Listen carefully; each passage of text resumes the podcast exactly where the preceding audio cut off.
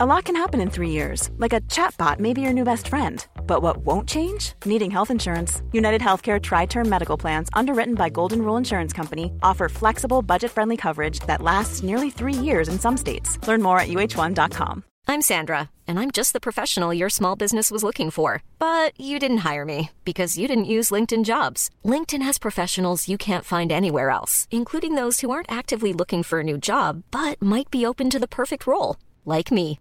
In a given month, over 70% of LinkedIn users don't visit other leading job sites. So if you're not looking on LinkedIn, you'll miss out on great candidates like Sandra. Start hiring professionals like a professional. Post your free job on linkedin.com/people today. Burrow is a furniture company known for timeless design and thoughtful construction and free shipping, and that extends to their outdoor collection. Their outdoor furniture is built to withstand the elements, featuring rust-proof stainless steel hardware, weather-ready teak, and quick-dry foam cushions. For Memorial Day, get 15% off your Burrow purchase at burrow.com slash ACAST and up to 25% off outdoor. That's up to 25% off outdoor furniture at burrow.com slash ACAST.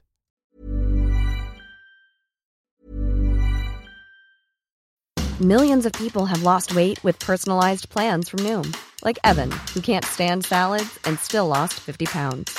Salads, generally, for most people, are the easy button, right? For me, that wasn't an option. I never really was a salad guy. That's just not who I am. But Noom worked for me. Get your personalized plan today at Noom.com. Real Noom user compensated to provide their story. In four weeks, the typical Noom user can expect to lose one to two pounds per week. Individual results may vary. This Mother's Day, celebrate the extraordinary women in your life with a heartfelt gift from Blue Nile. Whether it's for your mom, a mother figure, or yourself as a mom, find that perfect piece to express your love and appreciation. Explore Blue Nile's exquisite pearls and mesmerizing gemstones that she's sure to love. Enjoy fast shipping options like guaranteed free shipping and returns. Make this Mother's Day unforgettable with a piece from Blue Nile. Right now, get up to 50% off at BlueNile.com. That's BlueNile.com. Se han dado situaciones inéditas eh, o increíbles. Por caso quiero decir que se acabara la merluza. No me digas que merluza, no sí como- Bienvenidos a Se acabó la merluza, un recorrido por las historias ocultas detrás de la historia. Hoy presentamos Camila O'Gorman y Ladislao Gutiérrez. Revelaciones sobre la crueldad. Camila O'Gorman nació en Buenos Aires en 1828, en el seno de una familia de alcurnia porteña que se dice que era de origen irlandés, pero el padre era criollo, y muchos de los que se decían irlandeses por esos tiempos habían venido de España, a donde sus mayores se habían exiliado tiempo atrás, apellido irlandés, procedencia incierta, diríamos con mayor precisión. Los O'Gorman vivían en las cercanías de donde hoy es Plaza San Martín, en Buenos Aires. El padre de Camila era Adolfo O'Gorman, de buenos vínculos con el rosismo, y su abuela era Anne Perillon, francesa pero nacida en una isla ahí en el Índico, en una colonia. Se trata de aquella mujer que dejara al abuelo O'Gorman para irse con el héroe de las invasiones inglesas, Santiago de Liniers, sospechada de ser espía francesa o inglesa y a la que tenían medio confinada los O'Gorman en su campo de la matanza con la orden de Adolfo de que no se acercara a sus hijos, pero igual tenían relación. Camila es recordada por sus inquietudes literarias, le gustaba mucho leer, por su buena ejecución del piano y por cantar muy bien. Además solía renegar por el estrecho rol que les correspondía a las mujeres de la época. Tenía cinco hermanos, pero dos eligieron caminos infortunados. Uno de ellos resultó policía y el otro cura. Este hermano cura tuvo como compañero en el seminario a un joven tucumano que años después, y ya ordenado, de pronto es destinado a Buenos Aires a la iglesia del Socorro, donde Camila y su familia concurrían a misa. El cura Uladislao o Ladislao Gutiérrez Jiménez también pertenecía a una familia acomodada. Era sobrino del gobernador y caudillo federal Celedonio Gutiérrez, había nacido en esa Tucumán que todavía vivía los fervores de la independencia, cerca de 1824, es decir, tenía cuatro años más que Camila. Estuvo a punto de ir de párroco al pueblo de Navarro, en cuyo caso nada hubiera ocurrido. Como mucho hubiera conocido a Juan Moreira, pero resulta que al parecer los superiores del curita Ladislao advertían en él que su vocación no era tan fuerte, y lo terminaron mandando a Buenos Aires porque allí estaba un cura conocido de su familia y que decían que lo guiaría en la fe. Y ahí va a parar Ladislao a la iglesia del Socorro de Juncal y Suipacha, en Buenos Aires. El cura empieza a encontrar en los O'Gorman una familia de referencia por su relación con Eduardo, el hermano cura de Camila. La chica daba clases en el Socorro tres veces por semana y luego visitaba librerías con el cura, donde se leían uno al otro poemas o transcurrían la primavera recorriendo Palermo. Dicen que lo de Camila y Ladislao fue creciendo entre visitas, confesiones que no eran tales, misas y encuentros de todo tipo. El cura se sentía muy atraído por Camila y dudaba de su fe. Ella no. Jamás dudó de que ese era el hombre de su vida. No era raro en esos tiempos que el cura tuviera una amante y hasta hijos. El propio deán de la catedral y director de la biblioteca pública, Felipe el Hortondo y Palacios, se dejaba ver libremente con su sirvienta Anastasia Díaz, con quien mantuvo una relación de cerca de veinte años, que luego terminó porque el cura pasó a los brazos de María Josefa Pepita Gómez, con quien tuvo una hija. El tema es que Camila no quería ser la barragana, nombre que se le daba a la querida del cura, de Ladislao. A principios de diciembre de 1848 hacía alrededor de un año que Ladislao y Camila estaban juntos. Los superiores del cura debían partir a Luján por los festejos del Día de la Virgen. El padre de Camila había viajado a sus campos en La Matanza. Era el momento para dejar de ser clandestinos. El plan era salir de noche hacia el norte y llegar a instalarse en Río de Janeiro, la noche del 11 de diciembre, Camila cenó como todas las noches y se retiró a su cuarto. Afuera, Ladislao la esperaba con dos caballos. Partieron rumbo a San Isidro. Adiós. ¿Cómo se vivió el asunto en Buenos Aires? En la iglesia del Socorro al principio no dijeron nada. El tiempo jugaba a favor de los novios. Gutiérrez había dicho que tenía que hacer unos trámites en Quilmes y que volvería el día 13. Los O'Gorman, luego de cierto desconcierto, se dieron cuenta de la situación y mandaron llamar al padre, que volvió de la matanza, y cuando le escribió al ministro Arana, denunciando en un tono exaltado la desaparición de Camila, ya era 21 de diciembre, es decir, habían pasado diez días. En su carta, O'Gorman los describe. El individuo es de regular estatura, delgado de cuerpo, color moreno, ojos grandes pardos y medio saltados, pelo negro y crespo, barba entera pero corta de doce a quince días, lleva dos ponchos tejidos. Preguntamos nosotros, ¿puestos ambos en el verano? La descripción dista un poco del actor Imanol Arias que interpretara a Ladislao en la película de los ochenta, O'Gorman padre tenía miedo de que un morochón profane la naturaleza irlandesa de su hija y le mande un nieto con esos rasgos. Continúa don Alfredo su descripción. La niña es muy alta, ojos negros y blanca, pelo castaño, delgada de cuerpo, tiene un diente de adelante empezado a picar. Antonino Reyes, cuya importancia en la historia ya veremos, lo describe a Gutiérrez sin el apasionamiento de don O'Gorman. Un joven de pelo negro y ensortijado, cutis moreno y mirada viva, modales delicados y un conjunto simpático. Mientras tanto, Camila y Ladislao estaban en San Fernando, refrescándose en el río del calor de aquel día. Allí se cambiaron los nombres por los de Máximo Brandier y Valentina de San de Brandier, ambos jujeños. No tenían dinero para llegar a Brasil, así que la noche del 22 de diciembre, Máximo Ladislao se acercó a un barquero y le dijo que un mazorquero perseguía a su esposa. El tipo, la historia se torna un tanto confusa aquí, no solo los ayudó, sino que muy comedido los alcanzó entre ríos, donde consiguieron documentos legítimos con sus nombres falsos, y el tipo los hace bajar en Goya, porque según contó, en Goya Corrientes, tenía un coronel amigo que los iba a cuidar. Otras versiones indican que subieron al barco y tras una noche de trayecto el barquero les dijo que volvería a Buenos Aires y que si querían seguir viaje deberían hacerlo en otra nave de su compadre que marchaba delante de la primera y que en esta llegaron a Goya. Goya. ¡Qué gran casualidad! Nos recibieron el 3 de febrero con los brazos abiertos. Esteban María Perillón de Bandel, hermano de la Perichona, tío abuelo de Camila, se había radicado en Goya, qué casualidad, y había fundado una de las familias pujantes del lugar. ¿No la conocía? ¿Nunca se dio cuenta de quién era? ¿Nunca se cruzaron en un pueblo que tenía como mucho tres mil habitantes?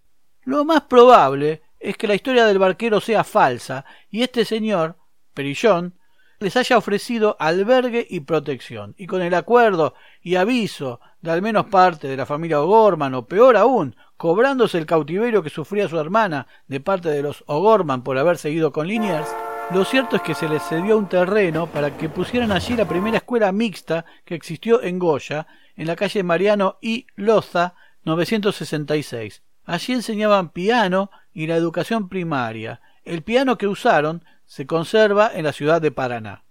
Rosas se enteró tarde de la fuga, porque si no los hubiera atrapado y buscado una solución demagógica al tema, pero los unitarios empezaron a fogonear la idea de que la moral del gobierno era relajada y cosas así. Desde el gobierno Rosas exigió que le rindieran cuentas a funcionarios y a la iglesia, pero todos empezaron a lavarse las manos, lo cual enfureció al restaurador. Ha llegado al extremo la horrible corrupción de costumbres bajo la tiranía espantosa del Calígula del Plata, que los impíos y sacrílegos sacerdotes de Buenos Aires huyen con las niñas de la mejor sociedad sin que el sátrapa infame adopte medida alguna contra esas monstruosas inmoralidades, decía desde el Uruguay Domingo Faustino Sarmiento, que tenía hijos por todos lados y mujeres abandonadas y cornudas. Rosas pone carteles en todos los postes con la descripción de los reos, salvo en el barrio de Retiro para no herir a los O'Gorman. Mientras tanto, Camila y Ladislao disfrutaban de la vida conyugal y enseñaban a leer y escribir a los chicos de Goya. Llegaron a pensar en quedarse allí. Pero, pero, hay una fiesta en la casa del comandante goyano, Juan Francisco Soto. Camila no quiere ir, pese a estar invitada junto a Ladislao, pero el ex cura la convence tuvo que pasar por Goya, de casualidad, e ir a la fiesta un sacerdote irlandés, Michael Gannon Chitty, sobrino del almirante Brown, que dirigía una escuela de niños irlandeses en Buenos Aires. Los O'Gorman tenían un apellido irlandés, así que tenía que conocerlos. El 19 de junio de 1848, sabiendo de quiénes se trataba, llamó al sacerdote por su nombre y los denunció ante las autoridades de Goya demasiadas casualidades. El cura irlandés al toque los reconoce, de pasada por el pueblo, pero el tío abuelo de Camila, que vivía en Goya, nunca los vio. Raro, de todas maneras, raro todo. Los detuvieron. Sabiendo lo que les esperaba, Juan Francisco Soto, el comandante de Goya, les leyó la comunicación que provenía del gobierno de Rosas por la que los mandaba a detener, y en un guiño les dio veinticuatro horas para desaparecer del pueblo, incluso le dio los caballos para que se fueran. Pasados el lapso, la pareja pidió que se cumplieran las órdenes del gobierno. Fueron entregados a la ley y los separaron. Los embarcaron rumbo a Buenos Aires, donde se acondicionó una celda VIP para Ladislao en el Cabildo, y Camila iría a la Casa de Ejercicios Espirituales, ahí en la calle Independencia, donde Manuela, la propia hija de Rosas, amiga de Camila, había enviado unos muebles para ella. Iban en un barco de velas que no debía tocar ningún puerto sino el de Buenos Aires. Sin embargo, el barco fue presa de una tempestad que lo arrojó sobre la costa de San Pedro. Desde allí los llevarían en carretas e incomunicados a San Nicolás, pero en el medio del viaje llegó la orden de Rosas de llevarlos al cuartel de Santos Lugares. Mucho cambio, ¿no? Donde llegaron y quedaron alojados supuestamente de paso hacia Buenos Aires. Sin embargo, el 17 de agosto a la noche llegó la orden de Rosas de fusilarlos. Mientras la madre de Camila rogaba por su hija, su padre, temeroso de repetir la historia de su propia madre, no mostró compasión alguna y reclamaba a Rosas un castigo ejemplar. Cuando a Ladislao le comunicaron la noticia de que sería fusilado, insistió con que le dijeran si Camila correría la misma suerte, pero los guardias callaron. Era parte de la tortura. Finalmente se lo dicen. El tucumano le escribe unas líneas. Camila mía, acabo de saber que mueres conmigo. Ya que no hemos podido vivir en la tierra unidos, nos uniremos en el cielo ante Dios. Te abraza tu Gutiérrez. Muchos años después, en las memorias del comandante de Santos Lugares y hombre de confianza de Rosas, el que mencionamos, Antonino Reyes, se cuenta que Camila había declarado que estaba embarazada. No se sabe si de poco tiempo o casi por parir, como sostienen distintas fuentes. Lo cierto es que antes de la ejecución, el padre Castellanos le dio a beber agua bendita para bautizar al niño o niña que se llamaría Gregorio o Gregoria por Goya, donde fueron tan felices, o tal vez para lavar los órganos que habían profanado la castidad del cura.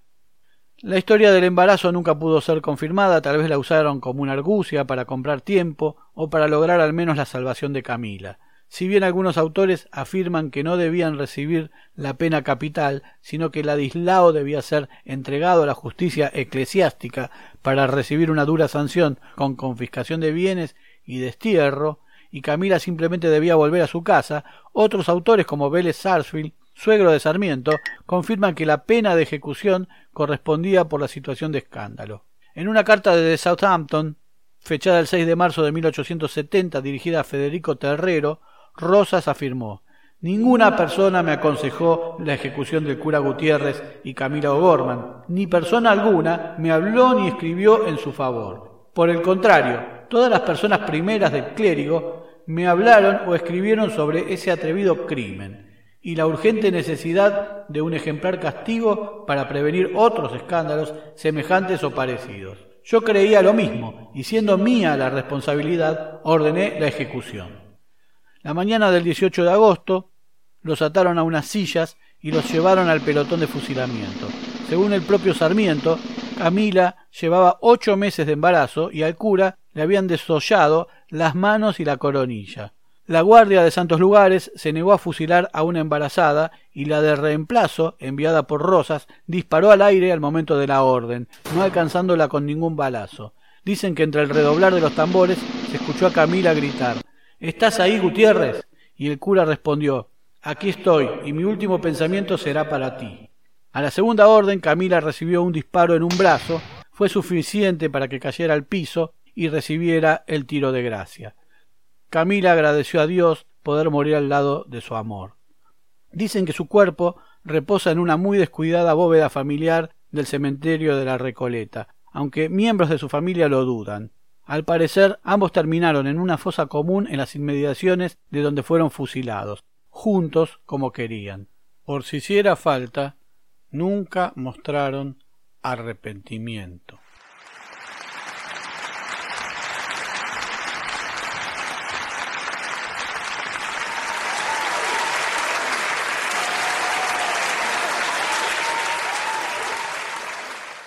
Se acabó la merluza. Muy pronto nuevos capítulos de Se acabó la merluza. Se acabó la merluza es idea, redacción, recopilación y hace lo que puede Jorge Muchas gracias. No olvides poner like, suscribirte, campanita y todo eso que la red social admita. Hasta pronto.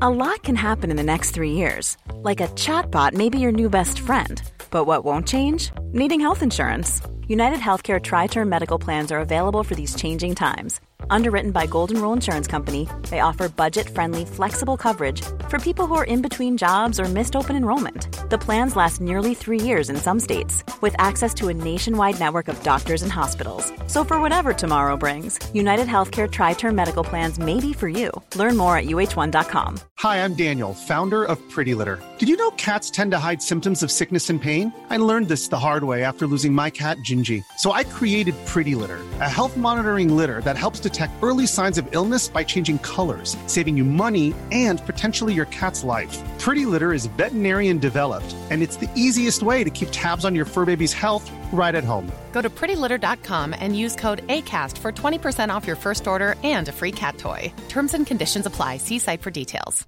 Hey, it's Paige DeSorbo from Giggly Squad. High quality fashion without the price tag? Say hello to Quince. I'm snagging high end essentials like cozy cashmere sweaters, sleek leather jackets, fine jewelry, and so much more. With Quince being 50 to 80% less than similar brands. And they partner with factories that prioritize safe ethical and responsible manufacturing. I love that. Luxury quality within reach. Go to quince.com slash style to get free shipping and 365 day returns on your next order. quince.com slash style